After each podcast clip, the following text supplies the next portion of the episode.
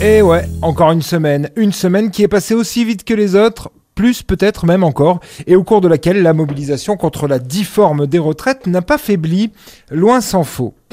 Camarades, sommes-nous revenus au temps des pharaons? À trimer Sous les coups de fouet Et pour qui? Pour César. Oui, mais bon, euh, souvenez-vous, les manifs contre la loi travail, le gouvernement nous avait dit. Avec mon rein à branler nature, je vous pisse bien profond à l'arrêt. Et puis les gilets jaunes, hein, le gouvernement leur avait dit. Allez vous faire foutre Et j'en passe. Alors comment voudriez-vous qu'il en soit autrement cette fois-ci? Le dédain, le mépris de classe, une première ministre robotique et bornée avec son système d'exploitation 49.3, le sourire de Manu et les verrues faciales d'Olivier Dussopt, voilà ce qui nous fait face. La révolte s'enlise, la doctrine du tout-puissant capital nous écrase chaque jour un peu plus, et quoi qu'on en dise, les décideurs s'en tamponnent allègrement le coquillard. On s'en branle. Alors que faire, me direz-vous? Avec un président qui nous dit « Ah non, j'ai été élu, c'est la démocratie, euh, nananaire », après nous avoir dit lors de sa réélection qu'il savait que la plupart des votants ne s'étaient pas exprimés en faveur de son élection, mais contre celle de la mère Le Pen. Bon, les mensonges des dirigeants, on connaît, pas surprenant. Le mépris de classe, pas surprenant.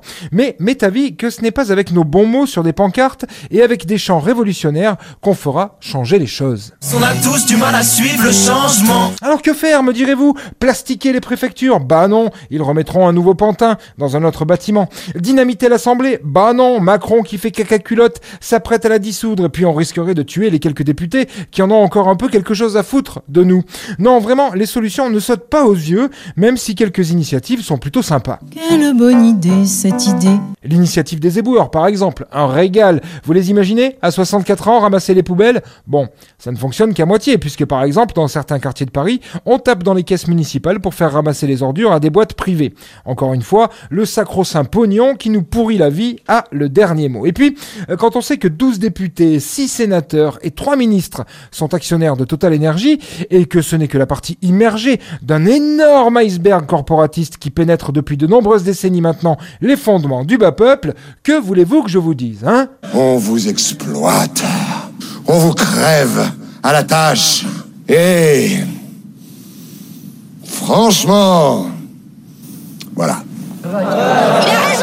Alors, face à ce manque de solutions, face à ces perspectives euh, peu réjouissantes, face à la montée des idées nauséabondes des fascistes, comme en tout temps d'inflation, face aux cerveaux euh, qui fondent sur les réseaux sociaux ou devant les productions télévisuelles contemporaines, je ne saurais que trop vous recommander euh, de couper vos réseaux ou d'y semer la pagaille, tel de joyeux trolls en burn-out, et de relire attentivement le discours de la servitude volontaire d'un Étienne de la Boétie qui n'avait que 17 ans et qui avait pourtant déjà tout compris au futur de nos sociétés quand il l'a écrit. Relisez-le chaque jour s'il le faut, jusqu'à ce que le bon sens éveille soit le révolutionnaire en vous, soit le misanthrope qui gîte au plus profond de votre cœur, pour que vous aussi, pour que nous aussi, puissions finir par dire à nos politiques puants et égocentrés Allez vous faire foutre Allez, je vous laisse, je vais éduquer mes intelligences artificielles pour les aider à prendre le contrôle. Ça fera un peu de ménage. Bonne bourre, mes petits cons d'années à bosser jusqu'à la mort. Peut-être que l'avenir est écrit. Je ne sais pas. Tout ce que je sais, c'est ce que le Terminator m'a appris. Ne jamais cesser le combat. Et je ne le cesserai jamais. C'était la semaine de Vinceau. Il n'a encore pas fait grand chose, hein.